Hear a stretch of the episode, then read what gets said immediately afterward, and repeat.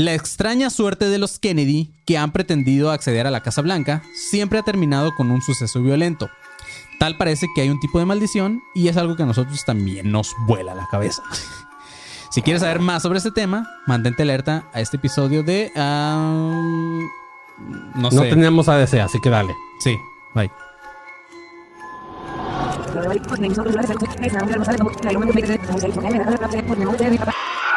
Ese Cronos. ADC. Déjà vu. Bienvenidos a un nuevo episodio de Academia de Conspiraciones o al Chile no tenemos título que ni siquiera queda, güey. Pero este, pero así es, chavos.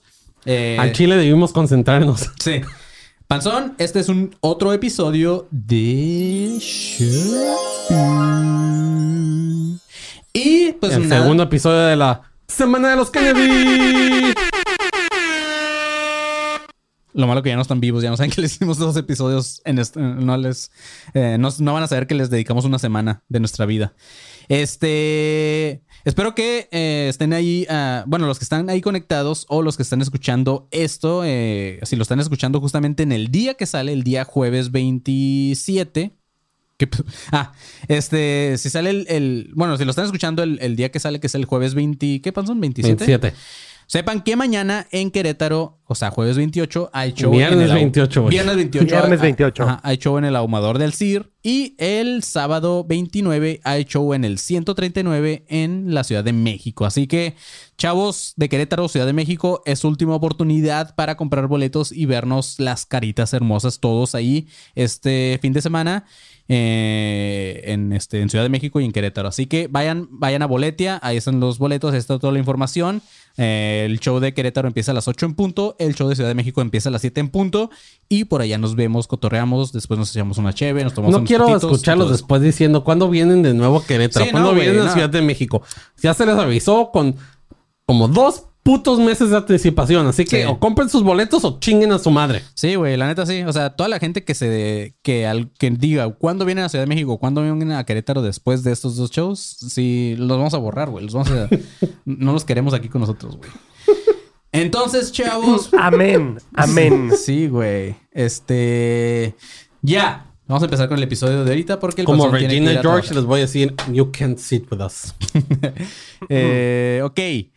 No creo que haya alguien en el mundo y mucho menos dentro de los seguidores de este podcast que haya escuchado por lo menos alguna vez en su vida la relación del apellido Kennedy con las conspiraciones. Para los que ya estuvieron conectados ahorita, eh, porque estamos haciendo episodio doble este día, eh, pues ya escucharon el episodio de los Kennedy. Y para los que están escuchando este episodio, si ya escucharon el del martes, también ya habrán sabido que hay una conspiración en la muerte de Kennedy. Pero resulta que hay quienes creen que existe un tipo de maldición tras todas las muertes de esta familia. Otros creen que es algo más profundo, como una conspiración dentro de los mismos organismos de inteligencia en Estados Unidos. La fortuna y el renombre del apellido de esta familia proviene del contrabando de licor durante los tiempos de la ley seca en los años 20. En aquellos tiempos, la familia empezaba a crear lazos con miembros prominentes de la mafia y el crimen organizado en general. Pero Joe Kennedy no era un gángster común y corriente.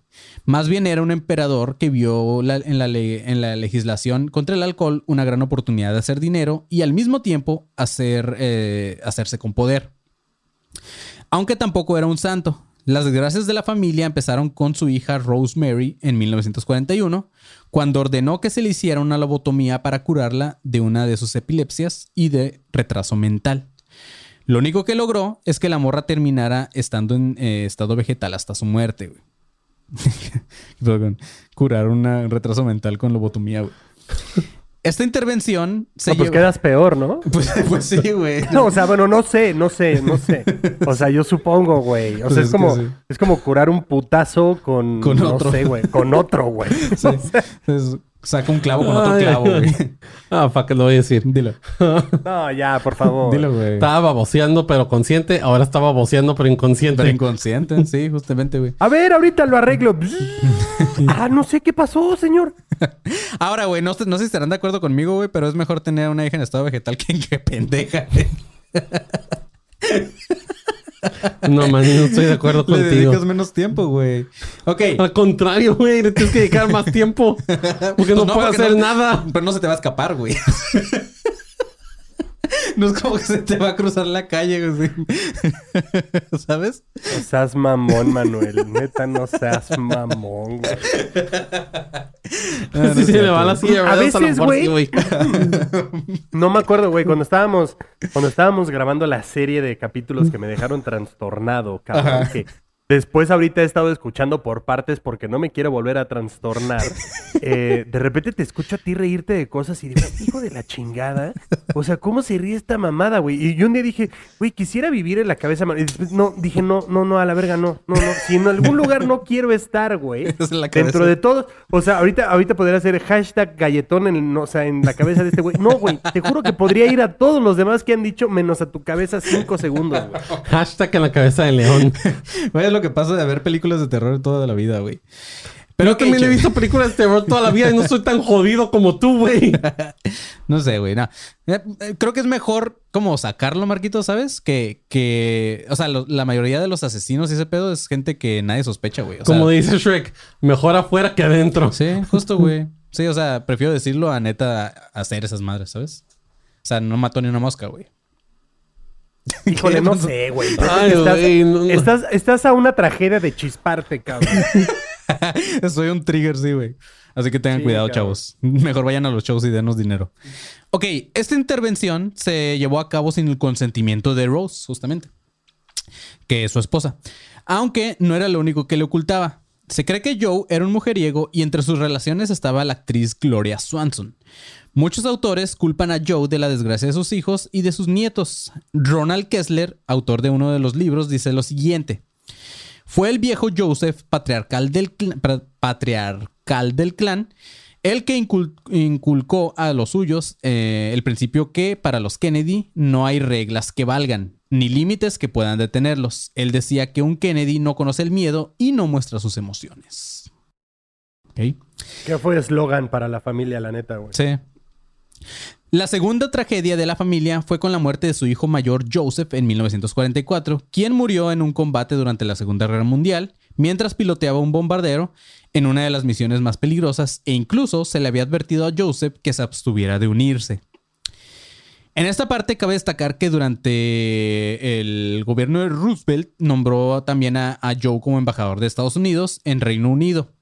En cuanto llegaron a suelo británico, la familia fue tratada como rockstars, ya que para- era, era una familia muy fotogénica y Joe creía que era importante apaciguar a Hitler para evitar un grande conflicto. Y en cuanto a su juicio, la mejor opción era conservar el capitalismo y no destruir el Tercer Reich.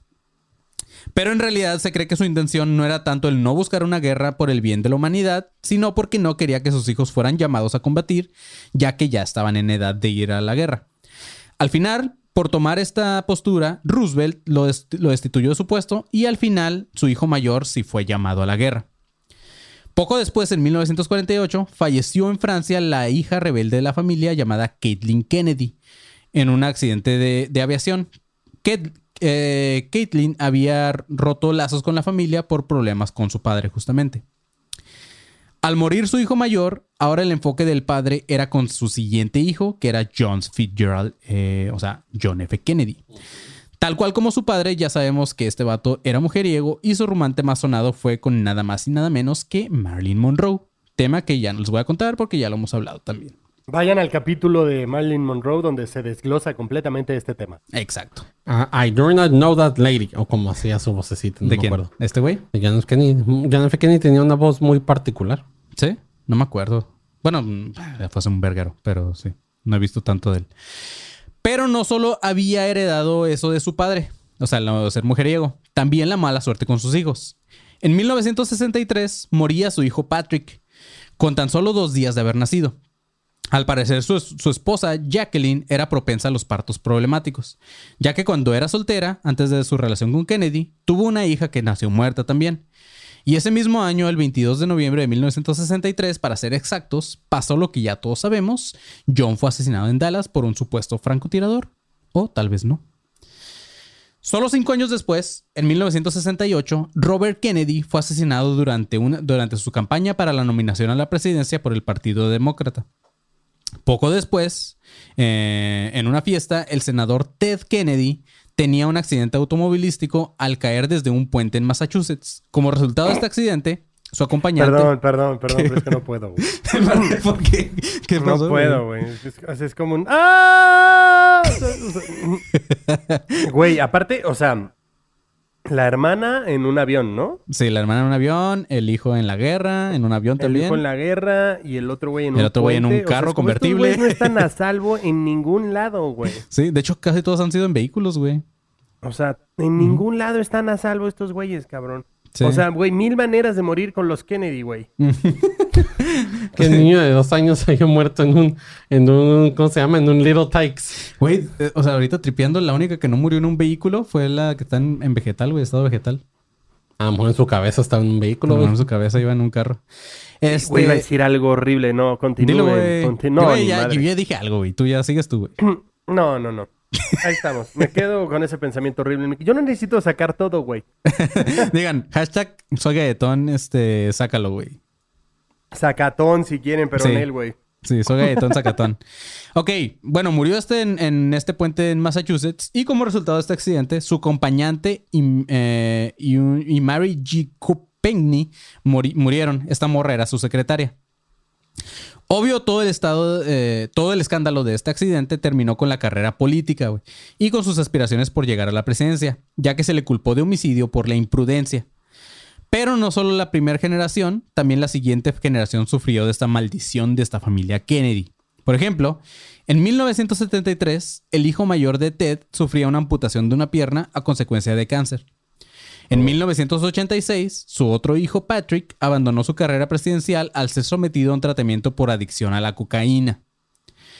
En cuanto a la familia de Robert Kennedy, o sea, el hermano de, de John F. Kennedy, su hijo mayor Joe II tuvo un accidente muy similar al de su tío Teddy, en donde su acompañante, que si bien no murió, terminó paralítica por el resto de su vida. Después se vio en un escándalo de la prensa para conseguir la nulidad pues, de su matrimonio después de 12 años. El otro hijo de Robert, Michael Kennedy, tuvo otro escándalo al, men- al mencionarse que tenía una relación con una menor de edad que trabajaba como niñera de la familia. Este vato en 1998 murió de un accidente en un esquí en la estación invernal de Aspen. Ah, esto ante la mirada de, de sus tres hijos, güey. Estaba jugando con ellos un tipo de fútbol americano sobre esquí. También hijo de puta, qué pendejo. Y se estrelló contra un árbol, güey, fracturándose el cuello. O sea, güey, o sea, ya existe el fútbol americano que es peligroso y por eso juegan con todo este equipo, güey. Ya existe el rugby que ya sabemos que termina en mierda. Y este güey dice, ah, sí, voy a jugar con mis hijos, güey. Fútbol americano esqui- esquiando también, güey.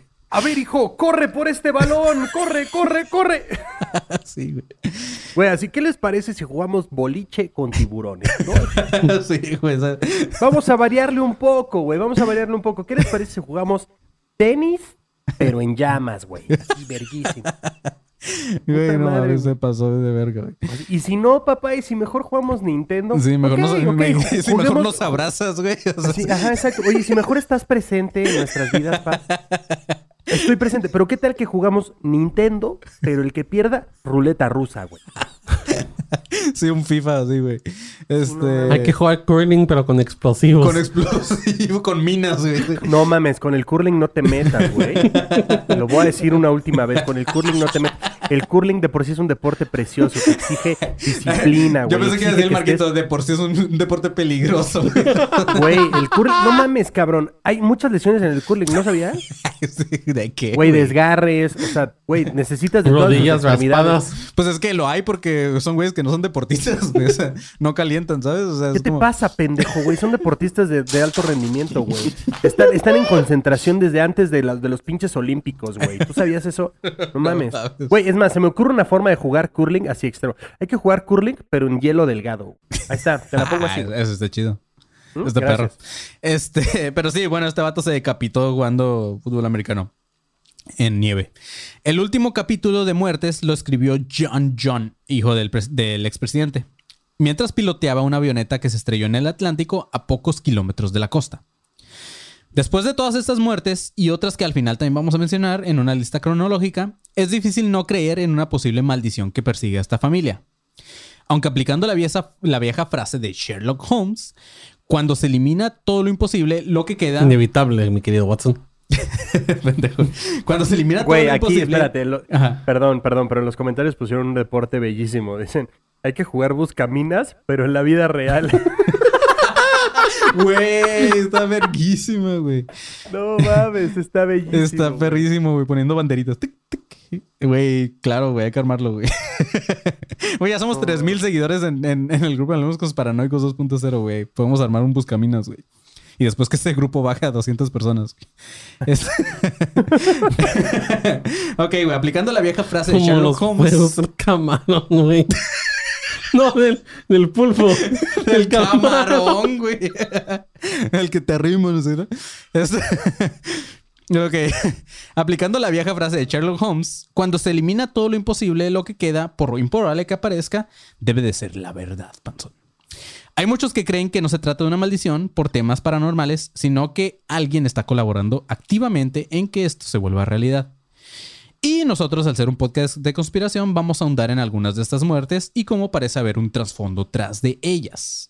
Aunque ya hicimos el episodio de John F. Kennedy, podemos complementar con los siguientes datos. Que la Netflix, para ser honestos, no recuerdo si se mencionaron o no en este episodio, pero vamos a Acabamos de grabarse. Sí, pero o sea, Dos lo- como esto lo escribías un putero, pues ajá. ¿Qué ibas a decir, Panzón? Ah, que quería dar un dato. En el episodio pasado mencioné que uno de los Kennedys estuvo con Taylor Swift, que era una maldición. Estaba ¿Quién, buscando. Taylor o ellos? O sea, tienes la maldición. Estaba ahí. buscando qué pedo con ese güey. Me salió ahorita en noticias. Connor Kennedy, el nieto de. RFK, de Robert F. Kennedy. No, pero me salió en las noticias que el güey supuestamente se fue secretamente a Ucrania a pelear en la guerra que está pasando ahorita, güey. Uy, a la verga, güey. Así Mira, que hubiera podido agregarse a la lista. Un dato extra, güey. O sea, Ok. Es igual de peligroso que andar con Taylor. Con Taylor. Con Taylor. No, creo que es más peligroso. Andar no con es Taylor. peligroso andar con Taylor Creo que el vato por eso se fue. Dijo, Sí. güey, ¿sabes qué? Una guerra, güey, mejor. Una canción hablando mal de mí o que me maten en Ucrania. Existe un personaje muy relevante dentro de la comunidad de inteligencia estadounidense, el coronel Fletcher Prouty.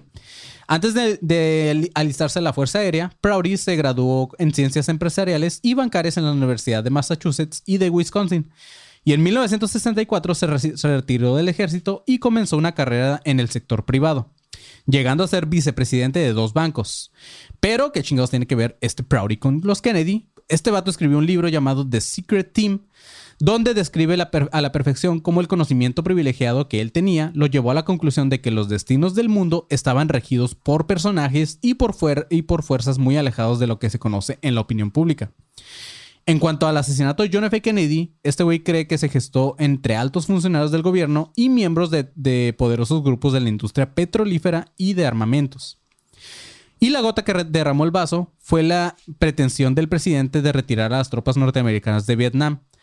Tras el asesinato, ya sabemos que el que tomó la presidencia fue Lyndon B. Johnson. Y se supone que este vato fue víctima de una extorsión mafiosa que lo empujó a apoyarla a la ocupación del ejército en Asia. Prueba de esto es que en su lecho de muerte confesó a su mejor amigo, Tom Llanos, que Lee Harvey Oswald no fue quien mató a Kennedy. Eso lo dijo este, el B. Johnson. Simón. Prouty fue de los asesores con los que contó el director de la película llamada Zapruder, una de las filmaciones tomadas en el momento del asesinato, donde se muestra claramente que el magnicidio tuvo lugar en un lapso de 8 segundos, en los cuales, según ah, Oswald, disparó tres balas, matando a Kennedy y lastimando gravemente al senador Connelly. Como ya lo mencionamos en el episodio pasado, esto hubiera sido casi imposible si tomamos en cuenta que el tirador estaba en una pésima posición, con un mal ángulo y en una vista entorpecida por árboles, aparte del rifle muy antiguo que tenía, que no era automático y que tenía la mira mal calibrada. En la película se deja en claro que el disparo provenía del lado derecho y no detrás como se manejó oficialmente. Pero para completar la conspiración solamente necesitaban a un hombre solitario que cargara con toda la culpa y quién mejor que eh, Lee Harvey Oswald. Entre los elementos más intrigantes de esta, intrigantes de esta muerte, y la cual eh, también no recuerdo, Panzón y Marquitos, si lo mencionamos o no, pero eh, fue el llamado hombre del paraguas. No, eso no lo mencionamos y justo te lo iba a decir en Es el- que, es que, el ajá, es capítulo que yo me acordaba como que lo había puesto, pero ya no me acordaba, pero sí. Bueno, un güey que llevaba un paraguas en un día soleado sin nubes, el cual por las fotos se vio que, se os- que oscilaba eh, momentos antes de los disparos, o sea, el paraguas. Al parecer era una señal para los tiradores. Hubo varios testigos de la presencia de este vato, sin embargo la comisión Warren ignoró la presencia de este vato. Pero no solamente eso, también ignoró la presencia de tres supuestos homeless que fueron desalojados por la policía después de la tragedia. Solamente existen fotografías donde se ve que para ser homeless tenían muy buenos cortes de pelos, eh, tenían bien sus manitas, no, no, o sea, no estaban así como todas mugrosas, y pare- eh, un parecido que nadie podía negar a, do- a tres güeyes llamados Frank Sturgis, Howard Hunt y Free Lee Chrisman, que eran tres personajes de la CIA muy conocidos en operaciones clandestinas.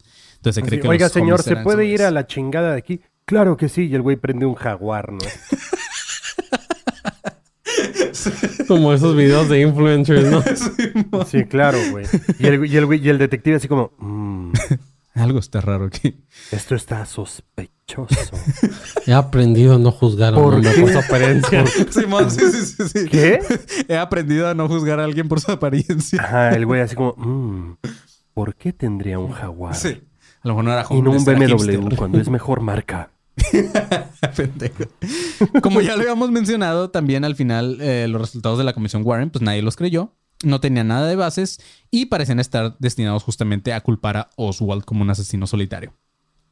En cuanto a Robert Kennedy, cinco años después, el 5 de junio de 1968, fue asesinado a balazos por un jordano nacido en Jerusalén llamado Sirhan Sirhan. Esto ocurrió de forma extraña solamente unos minutos después de darse a conocer los resultados positivos para Robert en las elecciones para luchar contra el candidato republicano Richard Nixon por la presidencia de Estados Unidos. En esta ocasión, Sirhan fue detenido justamente en el momento con un revólver en mano y se tomó como un caso cerrado. Ya no se investigó más.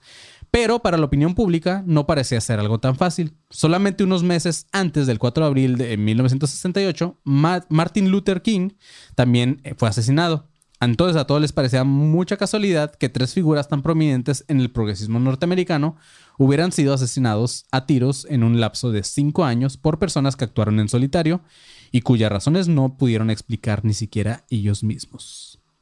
Necesitamos al detective Panzón. Lo cuando escuchen la serie, güey. El que llega comiendo, el que llega comiendo donas, güey. ¿No te acuerdas? El Ah, detective Panzón. Sí, el detective Panzón así en la primera cerca. Pásame más glaciado. No me parece que haya algo sospechoso aquí. De- Vamos a un subway. Más adelante van a saber de lo que hablamos, pero está cagado, güey. Ya en la, en la escena de Martin Luther King, el panzón. como, tuve un sueño. Yo tuve un sueño. Tenía un puesto de Krispy Kreme. Qué mamón, güey. Te quiero, panzón. Te quiero mucho. Ah, yo también, pero seis metros bajo tierra. Y el panzón. Yo también. Fue entonces que la teoría de un psicópata comenzó a dudarse, y más con la publicación de un libro llamado RFK debe morir, o sea, Robert F. Kennedy debe morir. En 1970, por un peri- periodista nominado al Pulitzer llamado Robert Blair Kais- Kaiser. En este libro se detallaban todas las incongruencias de este caso. Una de las más importantes fue el análisis forense del doctor Thomas Noguchi. Eh, no sé si les suena este nombre, pero fue el médico Sí, que Versace. se encargó de la autopsia de Marilyn Monroe. Este, las pruebas de este doctor se resumían a que Sirhan no pudo haber sido asesinado ya que el disparo provenía de un ángulo diferente a donde él estaba. La bala entró por detrás de la oreja izquierda y fue disparada a solo 3 centímetros de distancia a quemarropa. Esto dedujo de los estudios que la pólvora alrededor de la herida este, pues no podría haber sido de otra forma, ¿no? Sirhan en ningún momento estuvo tan cerca de Robert, aparte, siempre estuvo frente de él. A menos que la bala hubiera tomado como un chanfle, un efecto boomerang, esto era imposible, güey. O sea, tuvo que haberle entrado por la parte delantera de su cara a Robert Kennedy y no detrás de su oreja. Pero no solo esto. Eh, la fiscal de Los Ángeles, Barbara Warner Blair, demostró que un estudio de laboratorio de criminología se llegó a la conclusión de que la bala extraída del cuerpo de Robert Kennedy ni siquiera era compatible con el arma que traía Sirhan. Entonces ahí había otra cosa rara. Todo esto está muy, muy colosio, güey. También todo, todo de lo de las balas, los diferentes tiradores y todo eso. Otro de los resultados de investigaciones fue el ya mencionado en el MK Ultra, pues según el psiquiatra eh, Sirhan había actuado en un estado de hipnosis. En cuanto al verdadero asesino, todo apunta a Eugene. ¿Qué, güey? ¿Lo hipnotizaron con una flauta, güey, o qué? ¿Por qué? Ah, Sirhan, Sirhan, Sirhan. Sí, güey, de hecho es una. Le pusieron mucho System of a Down. y el güey se la creyó, pero lo confundió y lo puso como Down the System. Pendejo. En cuanto al verdadero asesino, todo apunta a Eugene César o César, un asesino a sueldo que ya había trabajado presuntamente en otras eh, ocasiones para la CIA. César declaró que no pudo ser él, ya que eh, previo al asesinato, él vendió su arma. Pero un recibo de la transacción muestra que en él, güey, la, venta fue después del asesinato de Robert Kennedy, güey. Lo que más trae a duda a todo esto es que el caso de la familia Sirhan empezó con una movilización para que el caso se volviera a abrir, solicitando una nueva vista de parte del Tribunal Supremo de Estados- del Estado de California. Como dato, las más recientes noticias aseguran que Sirhan Sirhan puede salir lo más, más pronto de lo que creemos. Esto si es que no lo matan este, antes de. O sí, como este episodio lo hice hace mucho, no sé si siga vivo hasta el momento, pero según yo sí. Así es. El siguiente eh, en la dinastía de los hermanos Kennedy era Edward, que también aspiraba a la presidencia. Esto constituía un problema para los, para los responsables del asesinato de John F. Kennedy y de Robert Kennedy. Porque un tercer asesinato ya se hubiera visto muy sospechoso. Con este vato tenían que apl- aplicar otro método. La historia del drama de este vato empezó después de una fiesta. Este candidato se ofrecía a llenar. A, nada más ojo aquí, güey. Este este güey que estoy hablando es del que hace rato mencioné así rápidamente, nada más de lo del puente y de esa madre, ¿ok? Este. Todo esto empezó cuando llevó a su secretaria Mary G. Kopechne a su casa. Todo iba normal hasta que al cruzar por el puente sobre el lago Chappaquiddick, este, el carro de Edward rompió las vallas y cayó en un lago. En su esfuerzo de, sobre- de sobrevivir, Edward logró salir del carro, pero su secretaria murió ahogada. Eh, ¿Pasó la investigación si sigue vivo? Yes, sigue vivo y adivina dónde está. ¿Dónde? Aquí cruzando, güey. No mames. Vamos ¿aquí? a ir a visitarlo. en San Ah, Diego. Vamos a entrevistarlo, güey. Vamos a entrevistarlo, güey. Y supuestamente para el 2020 sí le habían dado, en el 2021 Ujú. le habían dado a parole, no me acuerdo cuál sí, es sí. esa madre en español. Sí, sí, es la. Ajá. Ajá, pero el Gavin Newsom este 14 de, de enero de este año le ah, bloqueó el hecho de que los pudieran sacar de la cárcel. Entonces ahí va a seguir. Ahí sigue todavía. Vergas. Ok. Este, bueno, del accidente de este güey con su secretaria en el carro que cayó en el puente. Este suceso era el, pretexto perfecto para dejarlo fuera de la contienda por la presidencia, la cual ya iba ganando y todo sin necesidad de asesinarlo. Entonces se puso en marcha una intensa campaña propagandística en contra de este senador. Curiosamente, los encargados eran Howard Hunt y Frank Sturgis, los que estuvieron como homeless. eh, bueno, los que se cree que eran los homeless que fueron evacuados de la cena. Juntos inventaron una historia de sexo y de alcohol. Lo hicieron quedar como un depravado que de no haber muerto su víctima en el accidente la hubiera terminado violando en algún lugar desértico. Durante el juicio del caso de Watergate, también del cual ya algún día hablaremos, John Dean, uno de los ayudantes de Nixon, reveló que el presidente había ordenado tener bajo vigilancia al senador Edward Kennedy. Respecto a esto, el propio Nixon hizo un... com- ¿Qué? ¿Qué pausa tan más rara? Edward Kennedy. Sí, pues para que se sepa de quién hablamos. Eh, respecto a esto, el, propio Nixon hizo un comentario muy extraño que quedó reflejado en las célebres cintas del caso Watergate. El comentario fue el siguiente, dice, si Teddy hubiera sabido la trampa para osos en la que se estaba metiendo en el lago Chappaquiddick. O sea, ahí mismo eh, Oh Nixon god, dijo que le tendieron una trampa. Oye, pero también, o sea, digo, igual voy a decir una mamada, pero, o sea, ¿por qué todos, güey, se dedicaban como a lo mismo, ¿sabes? O sea, güey, uno quiere ser presidente, el otro también, el otro también, el otro también es como cabrón, o sea, ¿por qué no Pues, aprendes, sí, güey? pues es que fue el caso del mismo caso de los Bush. También no sé si ahorita haya alguien más que quiera la presidencia en el caso sea de los como Bush, con- pero... o sea, que esté como en la contienda. Ajá, Pero, pero igual de todas formas, o sea, es como, brother, pues, güey, me alejo de ese mundo tantito y me pongo yo a hacer mis cosas, güey. O sea, Sí. ¿por qué no abres tu propia empresa de lo que sea, güey? No sé. Es que cuando eres porque- un hombre con poder, estar en, en la cima o estar en, en la en el, pongámosle, en el trono de la persona más poderosa del mundo. Porque a pesar de que Sí, yo claro, siempre he hablado claro. pestes de que Estados Unidos no está en vergas como se cree, Sí, no. hasta el momento sigue siendo Sí, el presidente de Estados Unidos es uno de los ajá, más verdes. de los más vergas. Sí, enteramente. es- Y estás en el ojo público. Sí. No estás en el ojo público, estás en el ojo mundial. Ajá. Es como que, pues, obviamente, para gente que quiere poder, es como que su meta eso, y aspiran Y a más eso. cuando su papá ya estuvo, dicen, pues, su papá ya estuvo. Su papá ya fue. ok, güey. Un investigador llamado Robert Cutler. Aunque a algunos que son medios pendejos los obligan, como a George W. Bush. O a Peña Neto. Porque, porque yo estoy seguro que George W. Bush no quería ser presidente, Sí. pero su jefe tan culero que es, le ha de haber dicho, no, vas a hacerlo. Vas a hacerlo, sí, güey. Un investigador llamado Robert Cutler afirma que haber encontrado pruebas suficientes para demostrar que todo fue una trampa. Según este vato, la pareja fue abordada poco antes de llegar al puente y los dejaron inconscientes y procedieron a simular este accidente. Cuando Ted despertó al día siguiente en su habitación del hotel, recibió una llamada en donde le recomendaron hacerse responsable del accidente si no quería que lo mismo pasara con sus hijos. Sí, Pero- güey despertando. Tuve una pesadilla bien culera, güey. Sí, güey. Eh, pero ¿cuáles son las pruebas, según, eh, bueno, las pruebas de este güey de Cutler? Primero, las marcas de las llantas en el suelo indican que el carro estaba parado antes de acelerar eh, hacia el puente. Además, la blusa de Mary Joe estaba manchada de sangre. Algo imposible si las heridas hubieran sido por el choque contra el agua, la hemorragia hubiera ocurrido debajo de la superficie del lago. Y no solo eso, sino que algunas de las manchas eran de sangre ya coagulada, lo que indica que ah, todavía le dio tiempo de secarse antes de impactar contra el agua.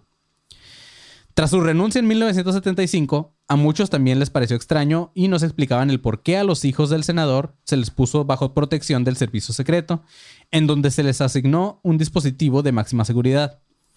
Una posible explicación era que podría haber una amenaza que cayera sobre ellos si su padre decidiera arrepentirse y continuar en su contienda por la presidencia. Esto quedaba confirmado para muchos por el hecho de que solamente 24 horas después del anuncio se suspendiera la vigilancia sobre sus hijos, a petición del mismo Ted. Obviamente, porque el peligro, el peligro ya había pasado. Pero la simple amenaza de una persona no hubiera sido suficiente para, para que un Kennedy renunciara a la presidencia. Pero Ted asegura que, eh, bueno, seguramente recordaba lo que le pasó a sus hermanos, que a pesar de su carisma no habían salido bien librados. Además, solo él sabía lo que pasó en realidad en este puente. A esto se le suma la coincidencia de que fuera el último eh, aspirante a la presidencia en la familia de los Kennedy, al menos hasta mediados de los noventas. Cuando un nombre empezaba a sonar, John Kennedy, hijo, eh, la última gran esperanza de la familia para estar en la Casa Blanca. El auténtico heredero de la familia Kennedy aparecía en la imagen pública. Cuando se hablaba de este vato, parecía que ya nadie recordaba lo que le había pasado a su papá y a sus tíos.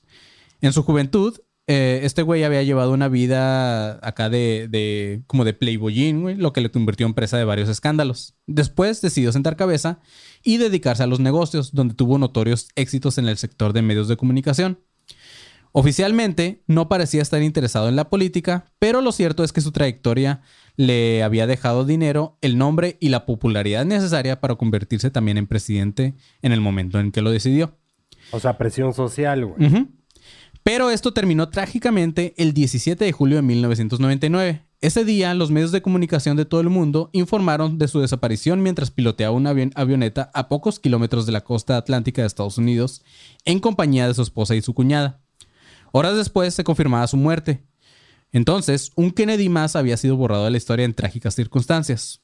Mucho antes de un informe oficial, expertos consultados por medios de comunicación hablaban de una desorientación espacial, que fue justamente también lo que dijeron de del güey que piloteaba el, el helicóptero de donde murió el basquetbolista. Kobe Bryant. Kobe Bryant, también desorientación espacial. El joven Kennedy era un piloto inexperto que cometió un error al volar con malas condiciones climáticas, costándole la vida a él y a sus acompañantes. Pero todavía todo se volvió más turbio cuando entre los allegados de... Güey, yo no me quería reír de esa mamada, siempre me río y ahora fue el marquito. güey. Eh, sí, el güey volando así, pero un Kennedy no conoce el miedo. Oye, pero hay un huracán. Por eso. Oye, no tienes licencia. Por eso. Sí, güey. Este. Todo se volvió turbio cuando entre los, los allegados de John nadie estaba de acuerdo en que este güey era un experto, inexperto piloto. Esta opinión fue ratificada por John McColgan, el, el instructor que aplicó el examen de vuelo a John Kennedy justamente, cuando obtuvo su licencia. Este güey dijo que era un experto, un- que era un excelente piloto, que superó todas las pruebas de forma brillante y destacada de otros alumnos, incluyendo las pruebas de condiciones climáticas. Este vato menciona que John volaba casi a diario e incluso a la hora de su muerte ya contaba con horas suficientes de vuelo como para convertirse en un piloto comercial si él lo deseara. Entonces, eh, pues digo, hablando un poquito de esto, pues el propio maestro que enseñó a pilotear a este güey dice, pues er- era imposible que güey hubiera tenido una falla tan novata como el morir en volar en condiciones no este, ajá, Adversas. Ajá. En un artículo de la United Press International se afirma que John estuvo en contacto con el control de vuelo de Martha's Vineyard eh, segundos antes del accidente. Durante esta comunicación no se pudo observar nada extraño en el aparato, ni que el piloto estuviera nervioso o desorientado. Momentos después, el radar indicó que el aparato emprendió un descenso de 1200 pies, o sea, 365 metros, en solo 12 segundos. Un descenso casi casi en picada, güey. Aparte, la cola del avión se, se encontró eh, a considerable distancia del resto del fuselaje, como si se hubiera desprendido durante el vuelo. Aquí se cree que pues alguien intervino en este avión. La visibilidad de, de aquella noche en la costa de Connecticut era... Les habla su piloto, que el, el capitán Kennedy. Este, estamos empezando un descenso drástico, pero nada de qué preocuparse. La cola del avión se desprendió, por lo que pueden ver una vista panorámica natural desde la parte atra- trasera del avión. Por lo cual les va a entrar un... Ahora sí que un viento polaco, ¿no? Por la cola del avión. Ahora eh, las aeromosas salieron volando, por lo que el carrito con snaps va a tardar un poco más. Gracias. Salieron volando. Ok, güey. La visibilidad de aquella noche en, el- en la costa de Connecticut era excelente, lo que hace sumamente difícil que Kennedy no viera al menos el brillo del alumbrado público de una zona tan poblada. Sin embargo, todos los medios de comunicación hablaron de las malas condiciones meteorológicas, las cuales nunca existieron. Por otra parte, se, fil- se filtró información de que John se iba a presentar como senador posiblemente en el estado de Nueva York, compitiendo contra la mismísima Hillary Clinton, que también ya sabemos que es una familia muy problemática. Sherman Skolnick, un periodista de investigación y personaje cercano a la familia Kennedy, dice que todos los Kennedy estaban al tanto del anuncio de John como senador. El resultado era una incógnita, eh, que no tenía nada de experiencia en la política, este güey pero que era un orador eficaz. Aparte que ya tenía el renombre de la familia tras él. Todo esto le hubiera dado el apoyo de un amplio sector del electorado, formando tanto, eh, tanto por conservadores como por liberales. Entonces, eh, Skolnick también dice que, que había un informe confidencial de la FBI en el cual se confirmaba que el avión de John cayó a consecuencia de una detonación de un pequeño explosivo. Entonces, ahí ya se pone más creepy. Les este caso. habla su capitán. Acabamos de sufrir una leve explosión en la parte trasera del avión. Eh, no se preocupen, todo está bien. Próximamente vamos a aterrizar de forma no natural en una zona que no es una pista. Ah, sugiero que abrochen sus cinturones, recen al Dios que ustedes quieran y eh, gracias. Eso fue todo por eh, nuestra vida. Gracias. Gracias por volar con Kennedy Airlines. Y por último, Gracias por volar por primera y última vez con Kennedy Airlines. por último, como les comentaba, Kennedy Airlines, llegas, pero no a salvo. como les comentaba, No, vamos, no, no, no. Kennedy Airlines. A ver si llegas. Vamos a listar unas de las muertes o una tipo de cronología de las muertes de los Kennedy para que vean cuánto fue, cuántos fueron las muertes y todo este pedo de la maldición. Pero antes de eso, Inicio de espacio publicitario.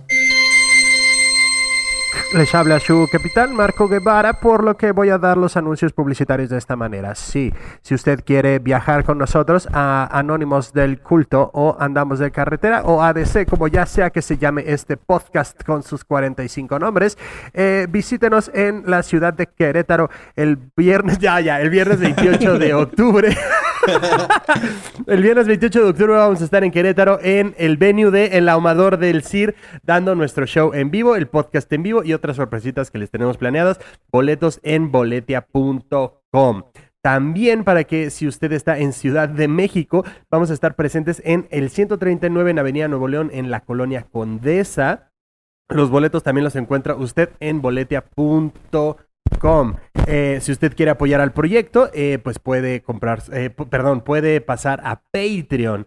Patreon, donde tenemos diferentes niveles o donaciones que usted quiera decir, diga, ¿sabes qué? Yo le quiero dar 10 mil dólares a estos cabrones. Nos ayudaría un putero. Entonces también pase a Patreon para que nos done dinerito. Y si no, si usted quiere cotorrear con cerca de 3 mil conspiranoicos que somos ya, pase a Alumnos Conspiranoicos 2.0. Exactamente. Pase al grupo de, de Facebook y nada, creo que eso sería todo. Se despide su capitán Marco Guevara. Adiós, gracias. Güey. de espacio publicitario.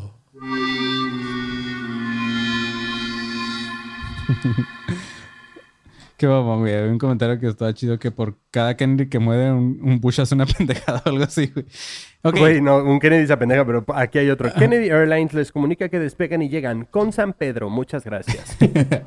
Ok, güey, vamos con esta pequeña, pequeña larga lista de eh, las muertes de los Kennedy. El 12 de agosto de 1944, Joseph P. Kennedy muere cuando el avión que piloteaba explotó ah, accidentalmente sobre la- el East Suffolk en Inglaterra. El 13 de mayo de 1948, Caitlin Kennedy murió en el accidente aéreo sobre Francia. El 9 de agosto de 1963, el presidente de Estados Unidos, John F. Kennedy, le explotaron la cabeza. El 5 de julio de 1968 muere Robert Kennedy a manos de Sirhan Sirhan. Eh, en el mismo año que murió eh, John F. Kennedy, también murió su hijo de dos días de nacido, como lo mencionábamos. Um, el 25 de abril de 1984, David A. Kennedy muere de una sobredosis eh, en su habitación en Palm Beach, Florida.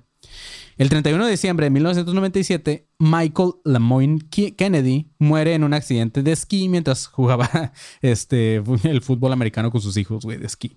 El 16 de- Ese, es- ese güey es el más, o sea, no sé cómo decirlo, güey. Eh, continuemos, porque no quiero, o sea, no, no hay forma. Pero ese güey, o sea, ¿por qué, cabrón? O sea, Se fue, fue la muerte más chusca, güey. O sea, como la que, güey, la que sea, podría haber salido en videos ahí de. Ajá, güey.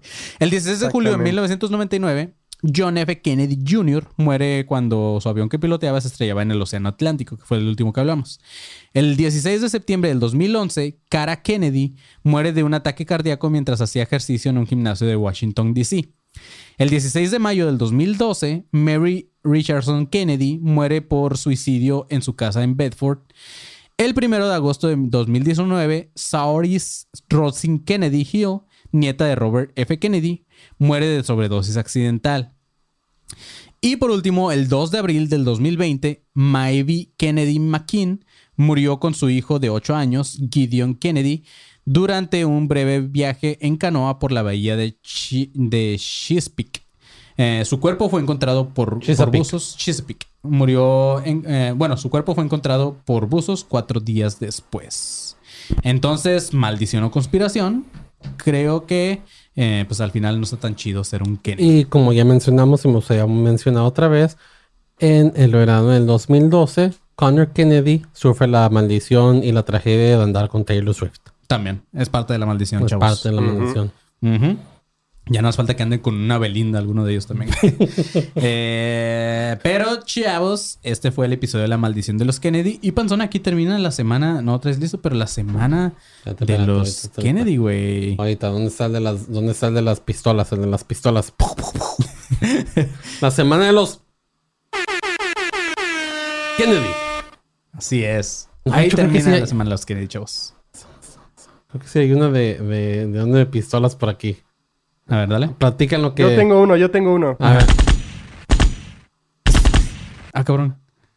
No se escucha nada, güey. no. ¿No? Ah, No. chale, perdón, Mira, disculpen. no tengo uno de pistolas de verdad, pero tengo uno de pistolas de, de aliens, así que la Uy, maldición de los mejor, mejor, mejor.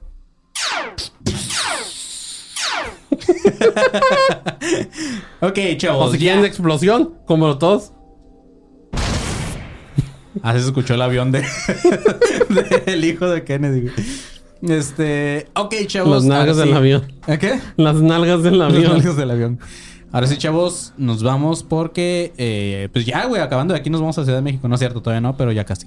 Yes. Y este, pues nada, los vemos en los shows este fin de semana y manténganse. Ah, bueno, no, es cierto. Escuchen Academia de Conspiraciones, eh, todo- Ujú. recomiéndelo a sus amiguitos y síganos en todas nuestras redes como Academia de Conspiraciones o ADC Podcast Oficial. Y síganos también a nosotros en nuestras redes personales. A mi Manny León me puedes seguir como arroba soy como León. Ar- a Marquito fucking Guevara, ¿cómo te puedo seguir? A mí me encuentran en todas las redes como arroba soy galletón. Y a el pinche panzón, ¿cómo te podemos seguir? A mí me pueden seguir como arroba Taylor, no seré un Kennedy, pero yo dejo que escribas todas las canciones que quieras sobre mí. Yo me meto a esa tragedia, no pasa nada. Wow. Guión bajo. Guión bajo. Así es, chavos. Sí, Swiftie. Ahora sí, manténganse pinches alerta, perros. Hidrátense como ese ojo de ahí. También. Bye, bye, perras. ¿Estás listo para convertir tus mejores ideas en un negocio en línea exitoso? Te presentamos Shopify. Tal vez no lo sabías, pero nuestro podcast More Than Mamis es un negocio y lo empezamos por supuesto para desahogarnos y hablar sobre la maternidad, no para convertirnos en expertas de ventas y del e-commerce. Así que sí, necesitábamos ayuda para vender nuestro merch y poner en marcha nuestra tienda. ¿Y cómo suena con Shopify? Llegó otra venta. Shopify es la plataforma de comercio que está revolucionando millones de negocios en todo el mundo. Ya seas un emprendedor desde tu casa o desde donde sea, Shopify es la única herramienta que necesitas para iniciar, administrar y hacer crecer tu negocio sin dificultades. Con Shopify puedo gestionar pedidos, envíos y pagos desde cualquier lugar, brindándote toda la información y estadísticas de tus ventas al detalle. Regístrate para un periodo de prueba con tan solo un dólar al mes en shopify.com barra sonoro, todo en minúsculas. Ve a shopify.com barra sonoro para llevar tu negocio al siguiente nivel. Shopify.com barra sonoro.